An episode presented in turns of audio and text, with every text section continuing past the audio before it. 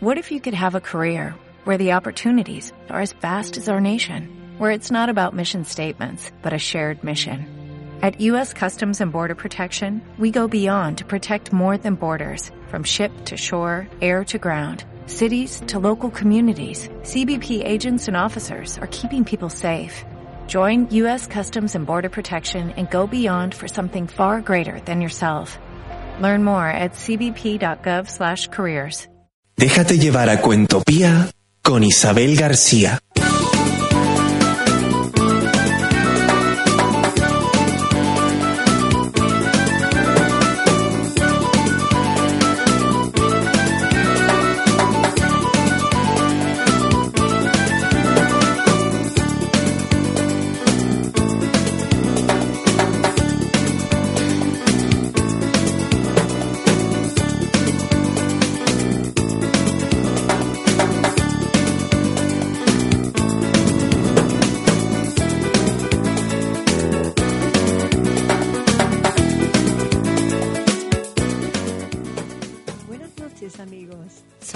Isabel García y les doy la bienvenida a este viaje sin fronteras que llamamos Cuentopía.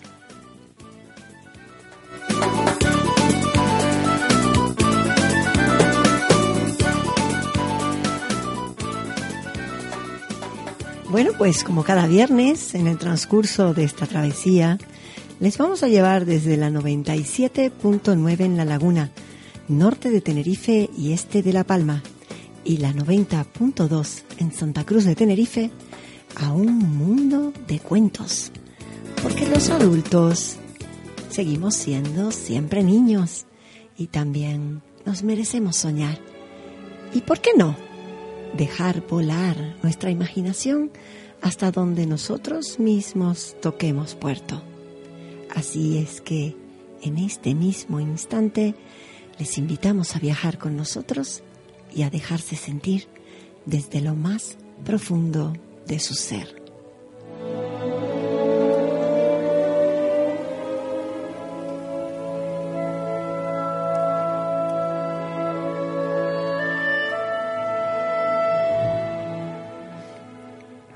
Cuentan que una vez llegaron cinco viajeros a las puertas del cielo.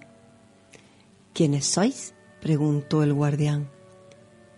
Yo soy la religión, dijo el primero. Yo soy la juventud, dijo el segundo. Yo soy la comprensión, dijo el tercero. Yo soy la inteligencia, dijo otro. Y el último dijo, yo soy la sabiduría. Entonces, el guardián del cielo pidió a los viajeros que se identificaran. Y la religión se arrodilló y rezó. La juventud rió y cantó.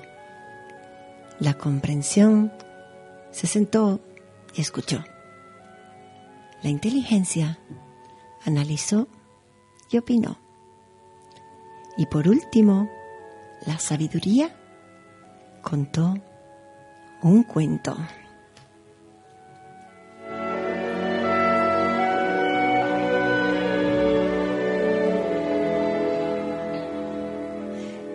Buenas noches amigos, una noche más de viernes desde la Laguna Tenerife, cuando son las 8 y 06 minutos de la noche.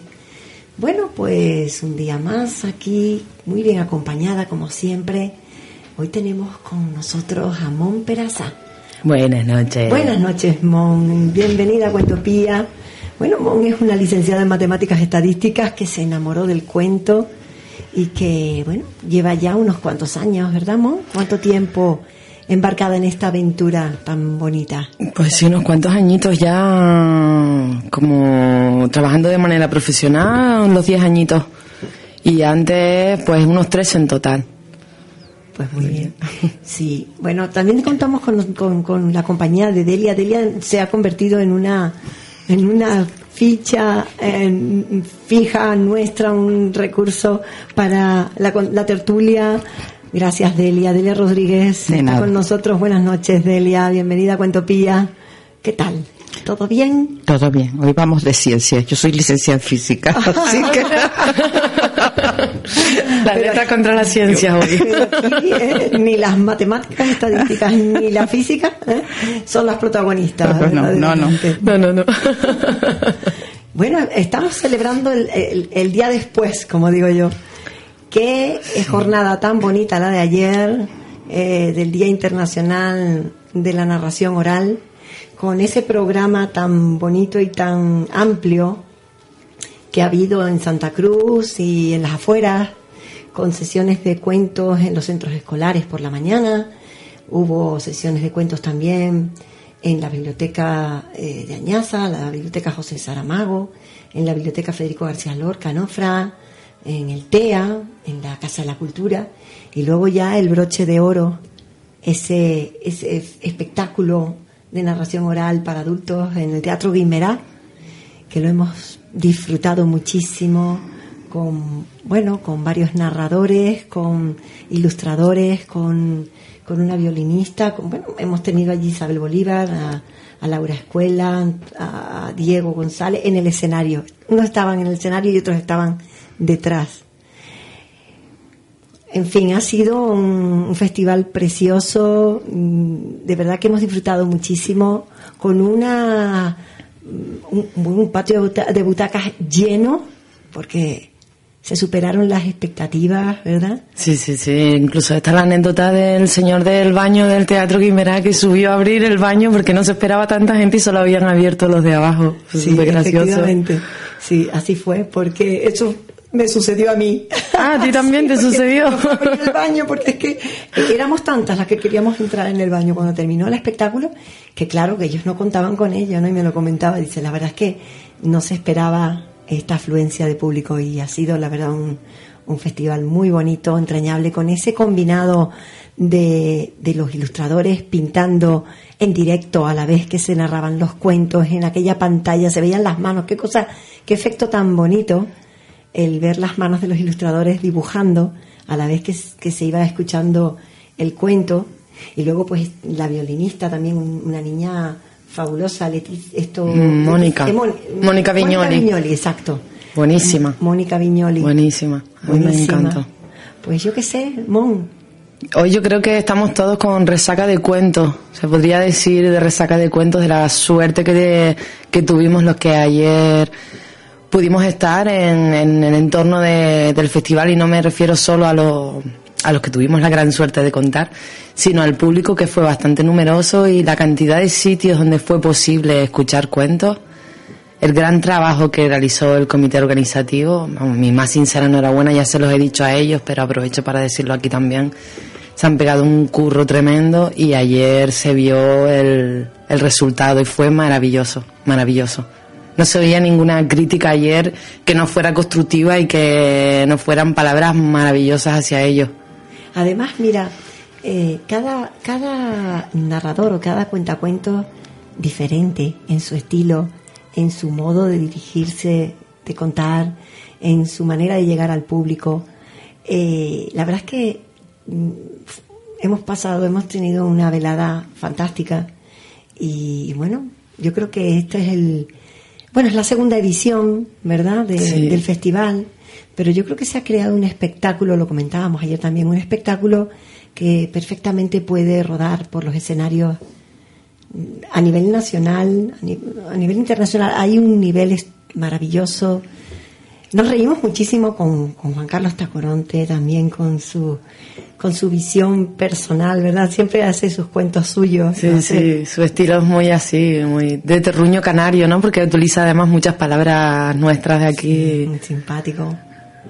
Bueno, la intervención también de Diego, cada vez que, él entraba y salía del escenario, acompañado por la violinista, Laura, Isabel, Fabio. Fabuloso. Estuvo enhorabuena, de verdad, porque, mm, bueno, el que se lo haya perdido, que tome nota para que el año próximo estén pendientes, que por esta fecha se celebrará de nuevo y, y francamente ha sido un espectáculo precioso. Bueno, Mom, Cuéntanos, cuéntanos de ti. Cuéntanos cómo llegaste a este mundo. Eh, ¿Qué fue lo que te indujo a, a dar ese giro a tu vida, ¿verdad? Me decías que habías dado un giro importante a tu vida con el tema profesional. Sí, sí, sí, sí. Bueno, en realidad siempre he estado muy vinculada a la lectura, porque mi abuelo leía aquellas, no sé si, si ustedes se acuerdan de esas novelas, no sé si ustedes son tan mayores como para eso, como para unas novelas del oeste que venían con un papel amarillo muy viejito, que se cambiaban en las librerías, no las podías comprar, sino que tú te llevabas como unas 10 y cuando las terminaras de leer ibas al librero y te daba otras 10. Pues mi abuelo leía esas novelas y las leía en alto y claro, yo como nieta, pues me ponía delante de la butaca que él tenía toda roída, de la, la, butaca de la lectura, y lo escuchaba leer las novelas.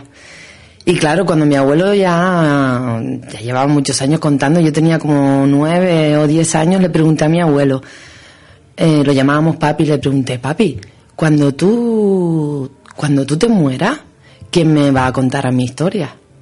Entonces mi abuelo me, me dijo, cuando yo me muera, me las vas a contar tú a mí. Cuando se haga de noche, la primera estrella que salga en el cielo, esas, ese seré yo. Así que será el momento de tú coger el libro, meterte en la cama y leer en alto. Claro, él lo hizo como para que yo no dejara de leer, pero yo me lo tomé tan, tan en serio que ya luego cuando me hice una mujer me pareció una anécdota muy bonita, pero me pareció que sí, que te le debía eso. El que él me leyera a mí, ahora se lo debo yo a él. Y mejor que leer, pues le cuento y mantener ese canal abierto siempre con él, ¿verdad? Bueno, está tan tan abierto que mi, mis hijos, el, tengo uno de 10 y otro de 7, y mis hijos cada vez que se hace de noche enseguida, mamá, mamá, ya salió tu abuelo, vamos a leer, vamos a leer. Lo tienen súper presente, o sea que es maravilloso, es maravilloso. Muy bien. Bueno, yo no sé, mm, más cosas. Yo tenía, espérate, porque ahora me perdí, fíjate, ay Dios mío. El, el ¿Cómo veo que, bueno, que partes de una tradición por parte de tu abuelo de lectura? Sin embargo, tu formación académica es de ciencias. Mm, sí. No se te ocurrió nunca. Una locura. Es que yo no sé en qué estaba pensando cuando me metí. Yo tenía un. Siempre he sido como muy. Quería arreglar el mundo.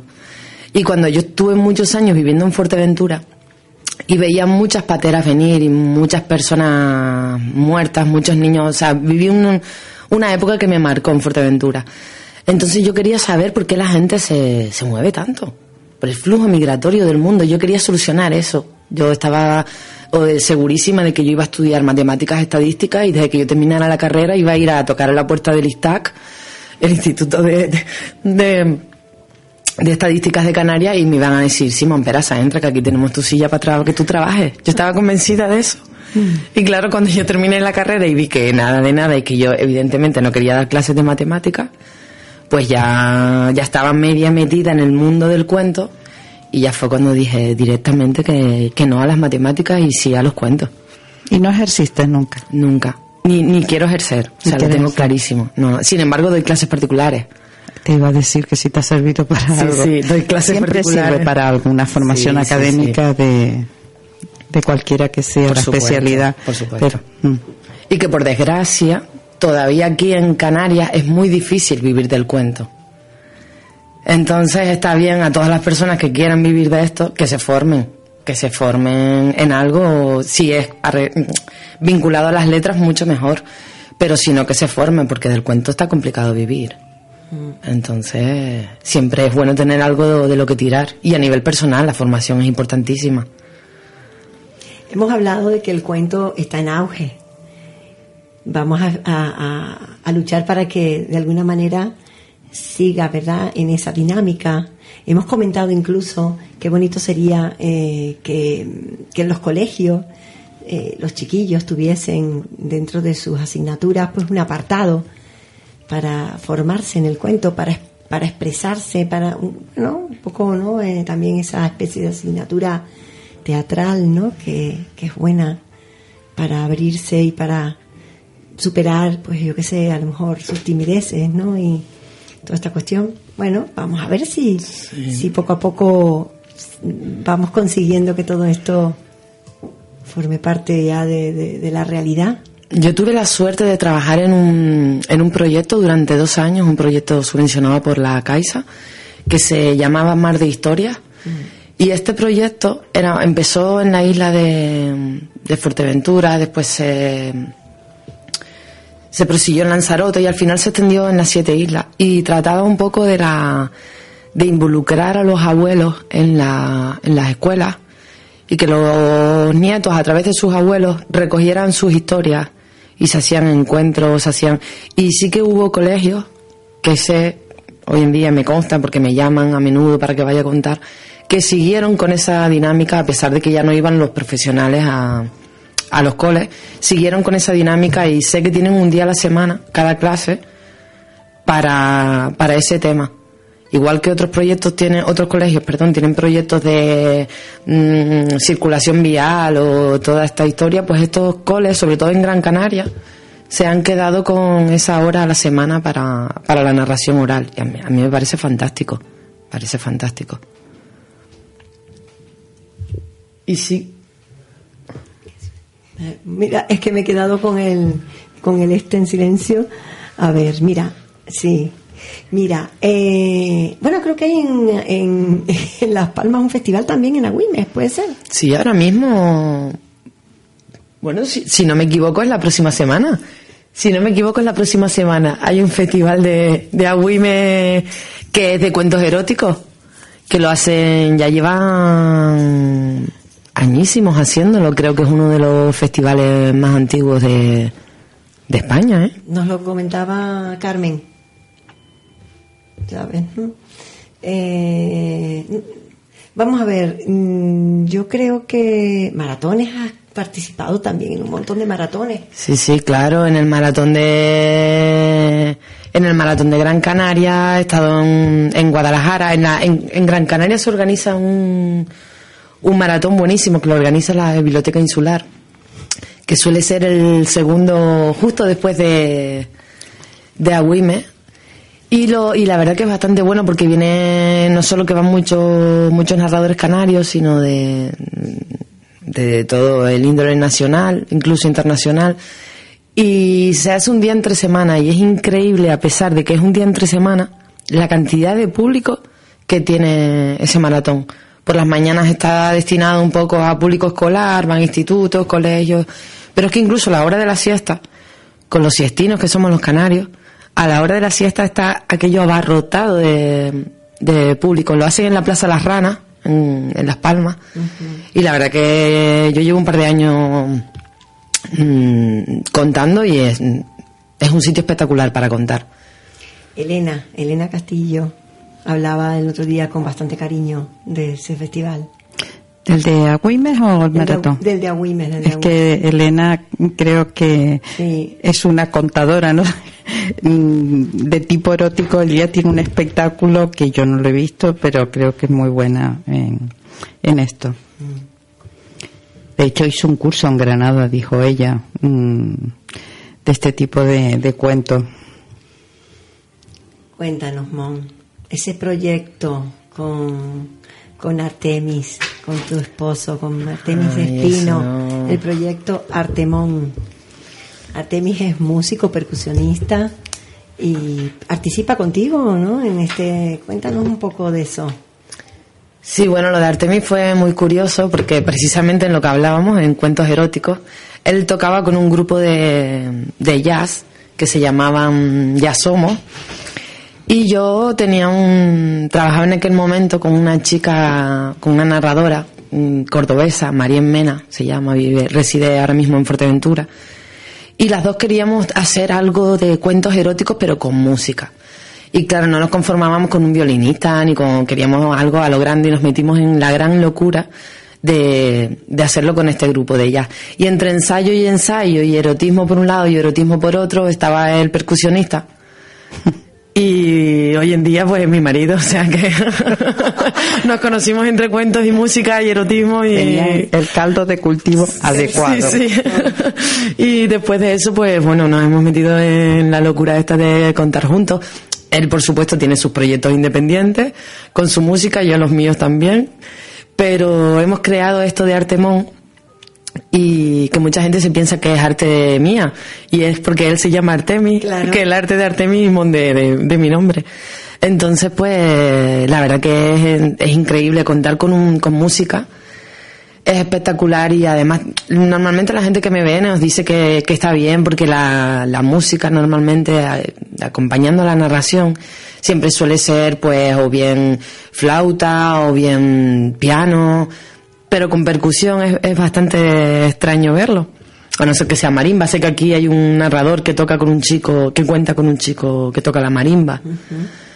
Pero lo nuestro es una locura total. Incluso yo lo interrumpo de, si digo la palabra silencio en el cuento, le digo a Artemi silencio, Artemi silencio. Y todo el mundo se, se me da de la risa, ¿no? ¿no? En- de público. O sea que es muy divertido. Yo estoy encantada. Estoy encantada y él también. Así que, Tenemos que verlo. sí, a ver. Bueno, tenemos que comunicar cuando haya una actuación, en fin. No hay nada por ahí a la vista. Ahora mismo, juntos, juntos, no. El mes de abril yo lo tengo saturadísimo, pero de me voy fuera a dar a impartir una semana entera de cursos a colegios y después tengo algo en Agapea, pero yo sola, que no es con él, así que vas a tener que esperar. Bueno, pues esperaremos lo que haga falta.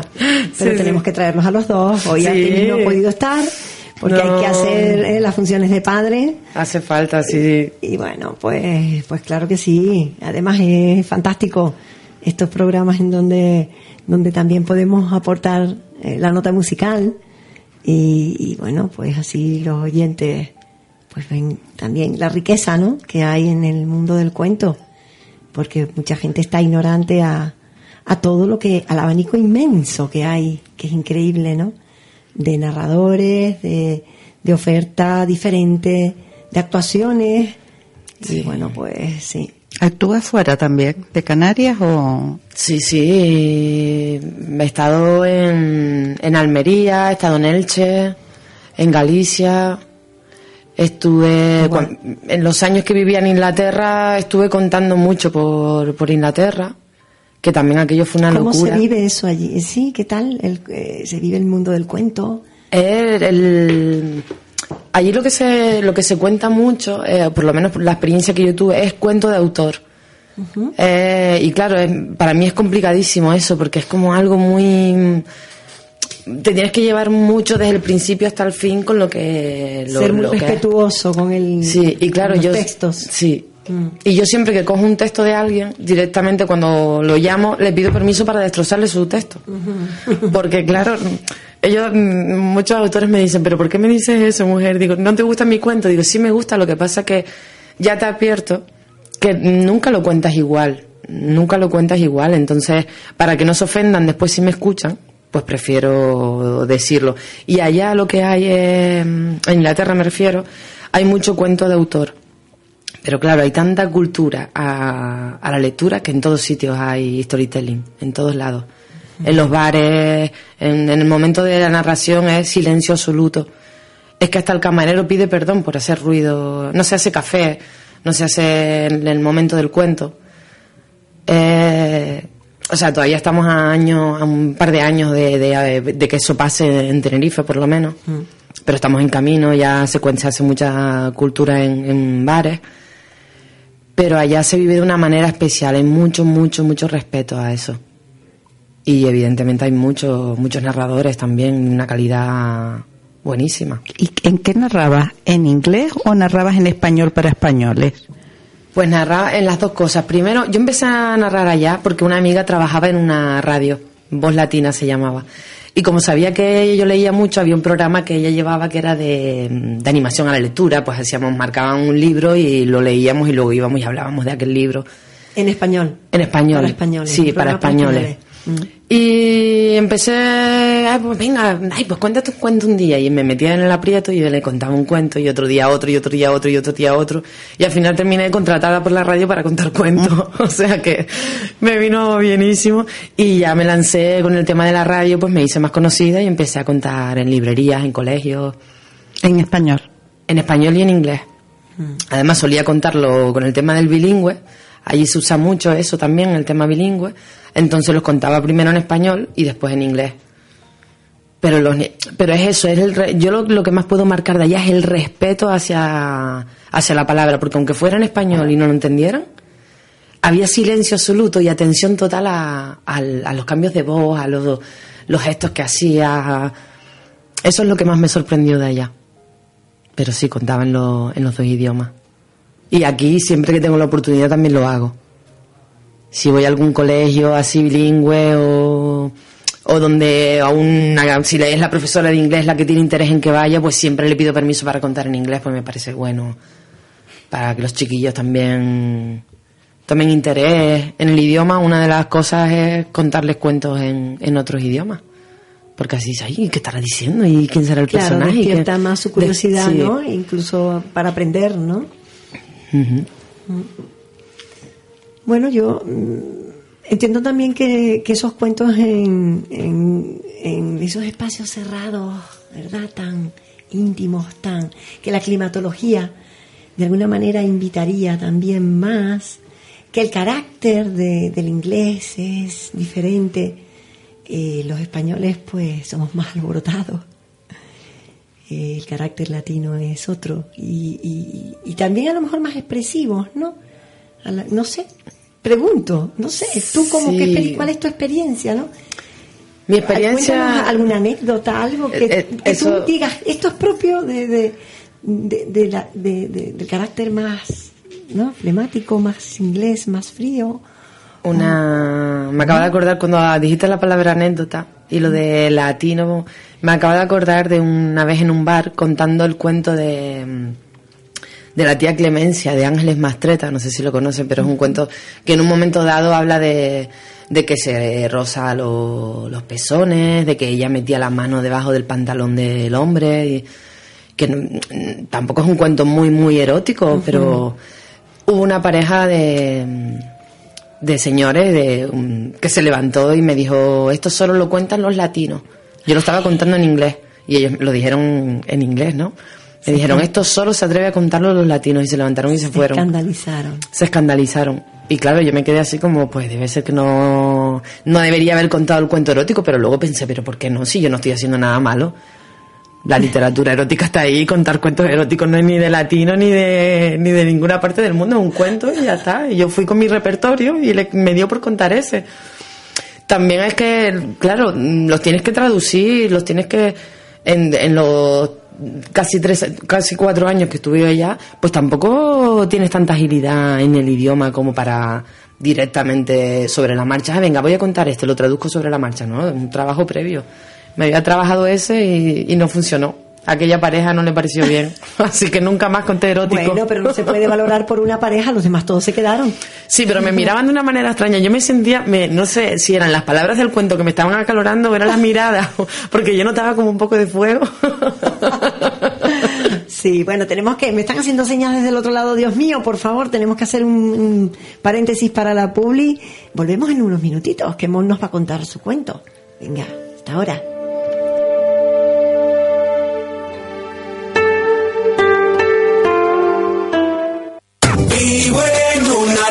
Onda 7. Siete islas. Una sola voz. Aprovecha la oferta formativa que tiene Radio ECA para abril. La manipulación de alimentos. Formación y orientación laboral. Actividad física saludable. La caña cascada Taller Retiro para Semana Santa. Habilidades sociales en la escuela. Everyday English by Radio, nivel 6. Observación, registros y recursos para el desarrollo de la educación infantil. Y apoyo en la recepción y acogida en instituciones de personas dependientes. Póngase una meta. La formación es el camino. Radio ECA.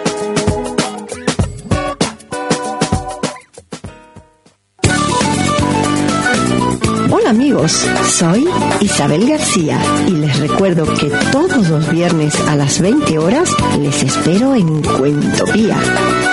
Allí donde la magia se convierte en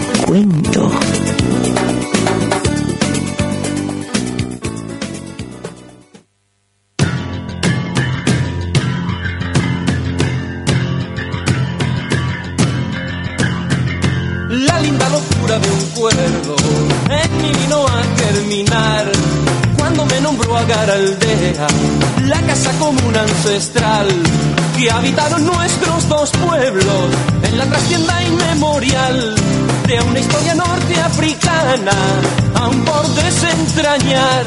Mírelo por donde lo mire, la ocurrencia no está mal. Guanches y euskaldunes bailando un mismo ritmo ancestral. Aurutazio ederra ez egin bazalantza, guantxe eta euskaldunak egiten aintzinatiko dantza.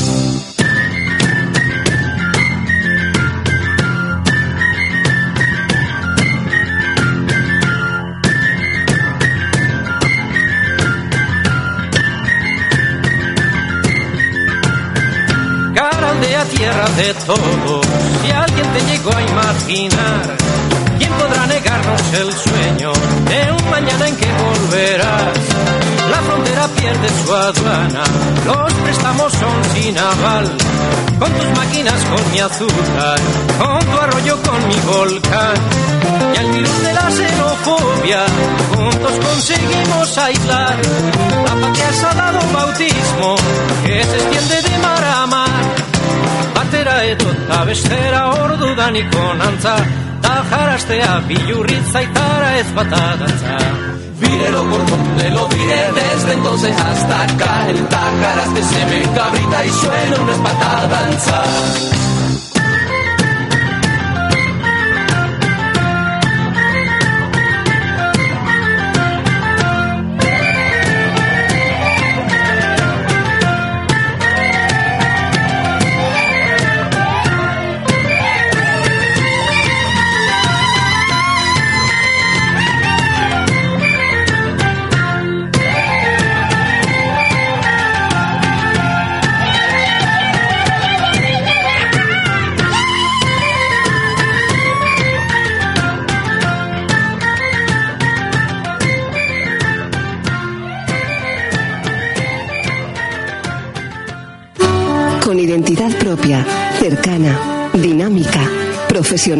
y con mucho corazón.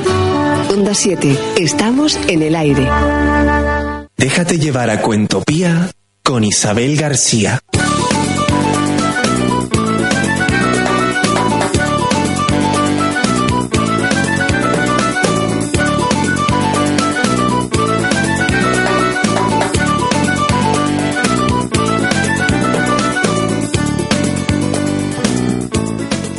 Estamos de regreso con Monperaza, con Delia Rodríguez.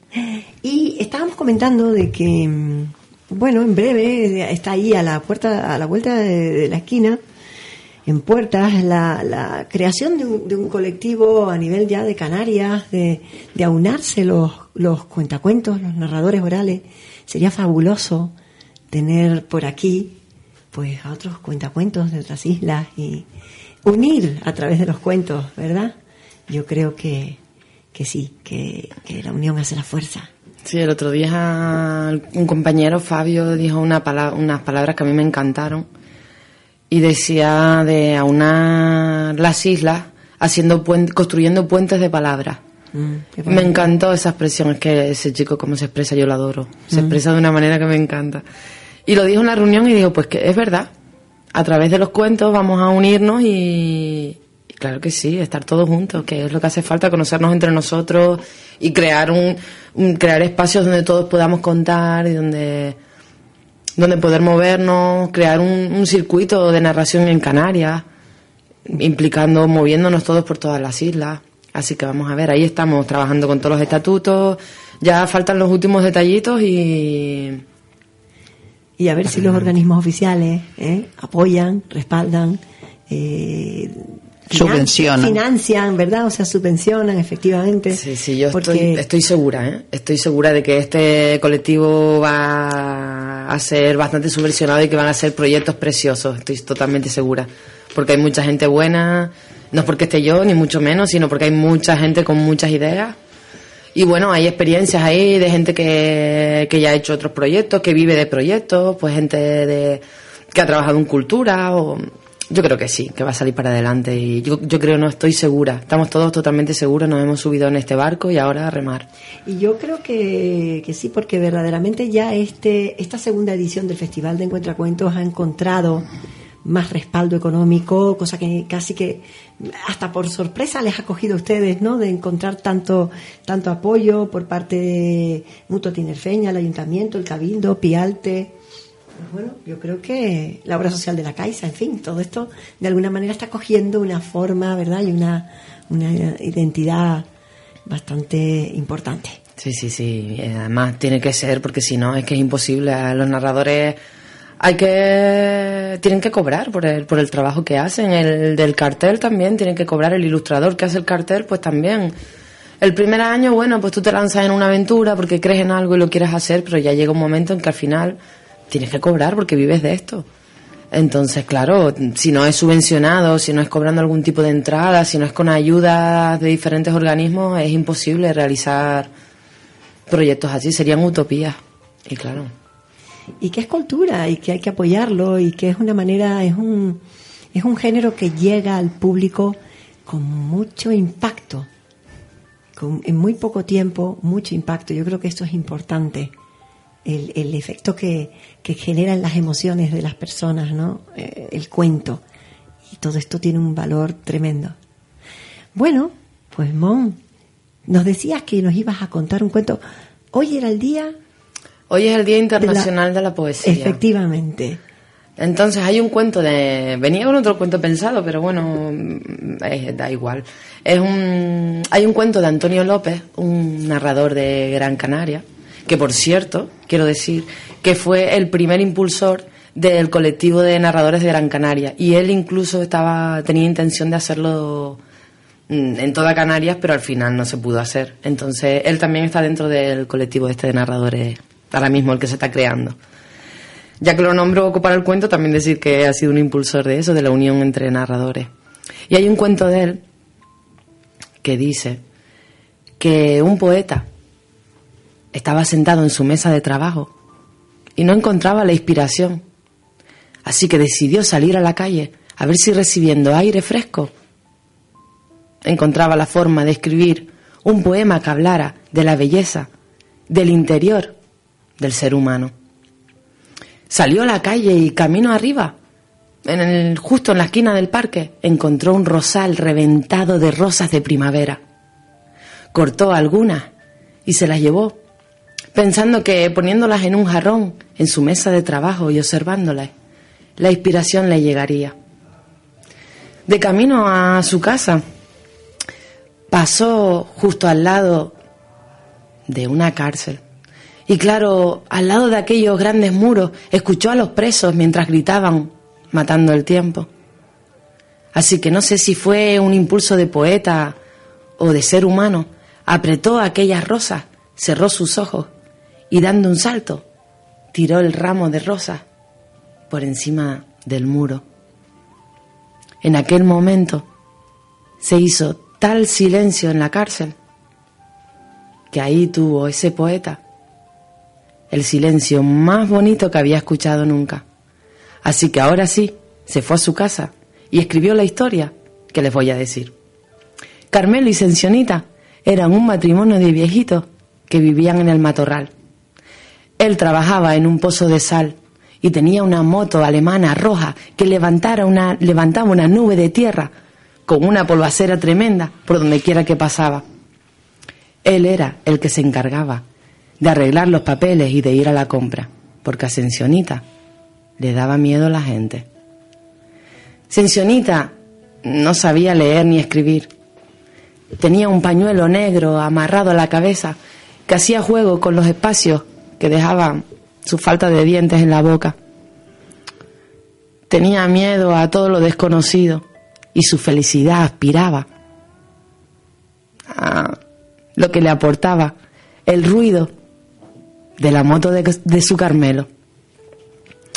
Pero las cosas estaban cambiando. A ella le daba la impresión que Carmelo, su Carmelo, se la estaba pegando con otra. Ella se miraba en el espejo y no le extrañaba que Carmelo, su Carmelito, estuviera con otra mujer más joven. Además, ahora estaba viendo las cosas más claras. Carmelito ahora se bañaba todos los días. Incluso él nunca se peinaba y ahora se peinaba con la raya a un lado. Los calzoncillos que se los ponía dos días del revés y del derecho. Ahora solo le aguantaban un día reglamentario. Así que ella, triste como estaba, se puso a rebuscar. Tenía que encontrar alguna prueba. Y un día la halló. Encontró en el bolsillo de la chaqueta de su Carmelo una carta escrita a mano y olía a perfume, a perfume de mujer. Y aquella pobre mujer no sabía qué demonios decía aquella carta. Así que a escondidas de Carmelo fue a preguntar al centro cultural que ella había oído por la radio que se podía aprender y a leer y a escribir. Así que allí le hablaron de Radio ECA. Y le dijeron que llevando los fichas una vez al mes aprendería a leer. Así fue como ella, escondidas de Carmelo, se embargó en el milagro de aprender a leer y a escribir después de vieja. Cuando fue capaz de juntar las letras, hizo palabras, y cuando fue capaz de juntar las palabras, hizo pensamientos completos. Así que, cuando ya supo leer, aprovechando que una noche estaba Carmelo de guardia en el pozo, sacó la nota, se fue a la cocina y leyó lo que aquí les digo. Ay, mi sensionita, pareces boba mujer. Tú eres lo más lindo que he tenido en mi vida. Que si he hecho esto es para que tú, de una vez por todas, aprendieras a leer y a escribir. Y es que la poesía a veces te la encuentras en cualquier esquina. No siempre están los libros.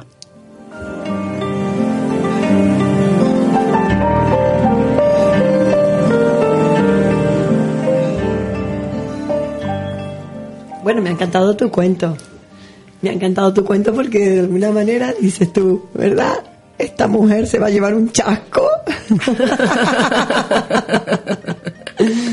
Muy bien. Pero me gustaría que los escuchantes la vieran a Mon. Ya lo significa, con lo cual no, no pierdes el interés, lo haces muy bien, Mon. Gracias. Me ha encantado. A mí es un cuento que me encanta, porque además, mm, bueno, de hecho lo, lo tengo dentro de mi última sesión de cuento fémino, porque mm, es un, el- habla un poco de, de, de la belleza del interior humano, lo que hace un marido para que su mujer, ya mayor, con complejos, con miedo a los vecinos, con miedo a la realidad, con miedo a todo, aprenda a leer y a escribir, porque cuando él no esté, ¿qué va a ser de esa mujer? Entonces para mí es un cuento con tanto amor, tanto mm, Significado. El matrimonio de toda la vida, el no sé, mm, tiene algo que a mí me, me- me encanta. Yo tengo un problema de todos modos con los abuelos. ¿Por Tengo qué un problema? un problema porque no, no, no puedo vivir sin ellos. Siempre en mis sesiones tengo cuentos de abuelos. Me encantan. Debe ser por lo que me pasó a mí con mi abuelo. Que yo, me- los abuelos para mí son... Vamos, no, no tengo palabras para, para describirlo. Los abuelos son lo mejor, lo mejor del mundo. Sí, yo lo hemos comentado muchas veces, ¿no? Lo importante que es la figura del abuelo eh, en la familia y con los nietos. Yo estoy deseando ser abuela para, de alguna forma, tener otro papel en mi vida que no fue, que no ha sido, que no sea el que he tenido con mi hija, ¿no? Yo creo que el abuelo disfruta tantísimo y de, de- pues de eso, de, de su de su comunicación, de su nexo con, con los nietos y está libre absolutamente, ¿no? De, de la carga que significa la educación, la responsabilidad, lo que, lo que se le debe de, no sé, de, de inculcar a un hijo, ¿no? Ya el, el papel del abuelo es disfrutar y saborear. Sí, es maravilloso. Yo también quiero ser abuela. Mm. Te queda un poco, ¿eh? Todavía, ¿eh? Sí, sí, Bueno, sí. Pero quiero, todo quiero. llega, Sí, todo sí, llega. Quiero, quiero. Sí, sí. Todavía estás en criando. Todavía estoy criando, todavía estoy Criando, o sea, y disfrutando. Sí. Disfrutando mucho. Mucho. De todas formas, nos dijiste que tenías preparado otro cuento. Es muy largo, no te da tiempo a contarlo. ¿Es posible, Isabel? Bueno, si quieren lo cuento. Bueno, yo pienso que sí. Aquí nuestro realizador Honorio nos está diciendo que sí desde el otro lado. Vamos allá. Claro que sí, venga. Venga, lo voy a contar. Fantástico. Resulta que mm, en el mundo de los colores, cada uno tiene su forma de ser. Está el color rojo, que es el color del amor, del corazón, de la sangre, de los líos políticos. Está el color verde, que es el color de la esperanza. Y cuando los demás colores se sienten desanimados, van a donde está el verde y el verde les da esperanza. También está el color amarillo, que es el de los cereales, el del sol. Y es un color muy solidario porque ayuda a los demás colores a ser lo que son. Está el color marrón, que harto de comerse marrones se ha ido a vivir al bosque.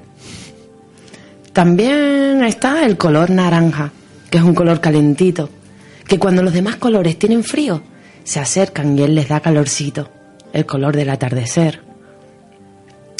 Y está el blanco y el negro, que a veces se juntan tanto, que no es ni blanco ni negro, sino gris.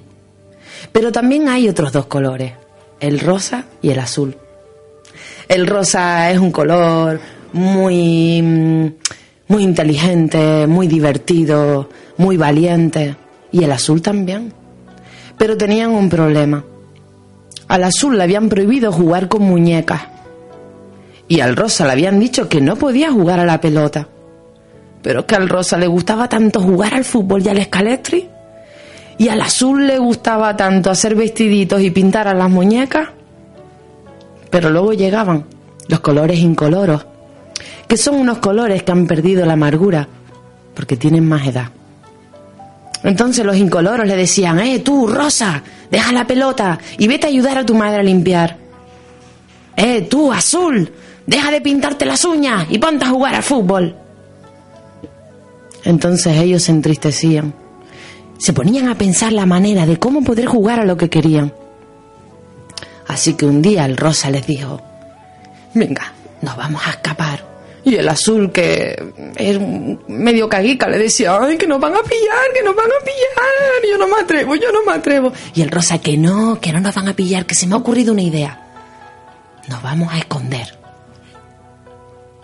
Así que bueno, en medio de la idea del valiente rosa, se metieron dentro de una lavadora. Alguien que no sabía que estaba el rosa y el azul dentro, Puso la lavadora en marcha y se mezclaron. Salió un color nuevo. El color lila. Por eso el color lila es el color de los valientes. El color lila es de las personas que les da igual pintarse las uñas, que les da igual jugar a las muñecas, que les da igual jugar a fútbol, que juegan a lo que quieren, que visten como quieren y que no se llevan de ninguna apariencia social. Al lila nunca se le olvidó que era la mezcla del azul y el rosa. Y es que entre todos podemos construir un mundo más lila. Mm, Muy bonita, muy bonito. Y muy original. Sí, precioso. A mis hijos les encanta siempre que voy a, a los coles, mm, le- me dicen, mamá, no te olvides de contar el cuento lila, no te olvides de contar el cuento lila, porque a mi hijo García, el pequeño, le encanta pintarse las uñas. Y me dice, mamá, yo tengo que estar siempre contando tu cuento lila para que me entiendas entienda. que yo puedo pintarme las uñas. Entonces siempre lo cuento en los coles, me parece un cuento... Y cuando hago talleres con padres también.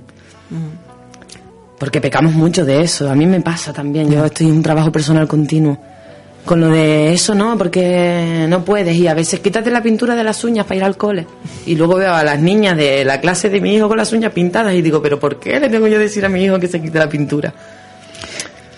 Eh, ¿Escribes? Sí, sí, sí, sí escribo. Lo que no, no he editado nada, pero sí, sí escribo. ¿Escribes cuentos y esos cuentos los cuentas? Sí, claro. ¿De quién son estos cuentos que has contado hoy? Este es de el primero es de Antonio López y este último es de Nunila, la, Nunila López. Pues, Qué casualidad, los dos López, no me había dado cuenta. Nunila es una, mm, una narradora loquísima que vive entre Barcelona y el País Vasco. Es amiga personal también íntima y, y hace cuentos así de ese estilo. También tiene el de la Cenicienta que no quería comer perdices, el de Atruelo, el- y todos son cuentos con un mensaje así como un poco de darte a pensar, ¿no? De trabajo personal, digamos. Yo siempre busco así de, de un autor, de otro, de tal, luego lo, lo cambio. Los míos sí los cuento, pero mm, cuando los tengo como muy trabajados o muy... Al final el cuento siempre es tuyo, si el autor te deja contarlo, porque lo cambias tanto, tanto, tanto que después ya no se parece al del autor para nada. Entonces al final sí es una idea original de un autor, pero es un cuento tuyo al final. No, pero aquel que escribes tú, me refiero, el que el que los pares tú. Ay, el que paro yo, ese es el que más te gusta contar. ¿Y no tienes ninguno cortito? no, la verdad que cortito, cortito, cortito, no. Tengo un, un, un microcuento que... mm, El de... A ver, ¿cómo era? El de... Este del... Ay, ahora no me acuerdo. Ahora no me acuerdo. Eh, no me acuerdo ahora. Los microcuentos es que a veces o te vienen a la cabeza o se te olvidan. Pero sin ser ese microcuento, los demás cortitos, cortitos no son. Así que en otra ocasión te traigo uno mío. si en otra ocasión nos traes tus cuentos, Claro. los- aquellos que pariste tú, ¿vale? Pero si además ella tiene que venir con Artemis. Sí, sí, claro. Un día tiene vengo que con venir, Artemis. entonces nos contará esos cuentos propios, acompañada por él. Sin problema. Y- Quedamos en eso. Y eso, y todos, la verdad es que siempre nos quedamos con la misma sensación de más, de ganas de más, pero bueno, eso es lo que nos da pie a que vuelvan. Claro. Es fantástico.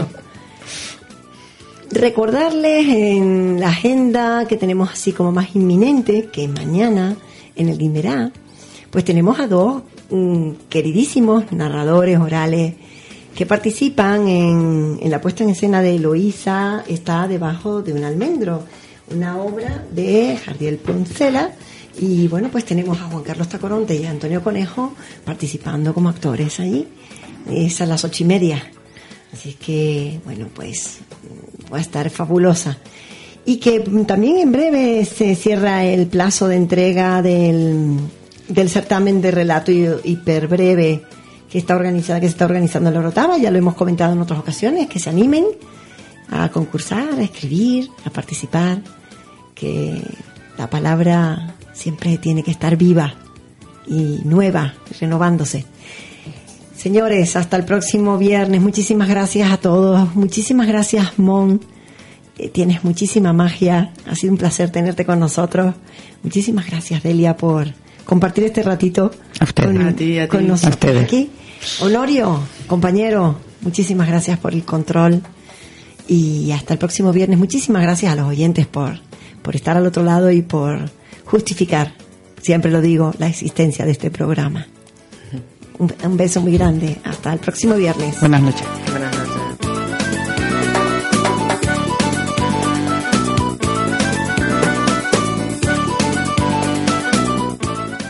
Onda 7 Tenerife y Manzana Publicidad no se hacen responsables de las opiniones y comentarios vertidos en este programa.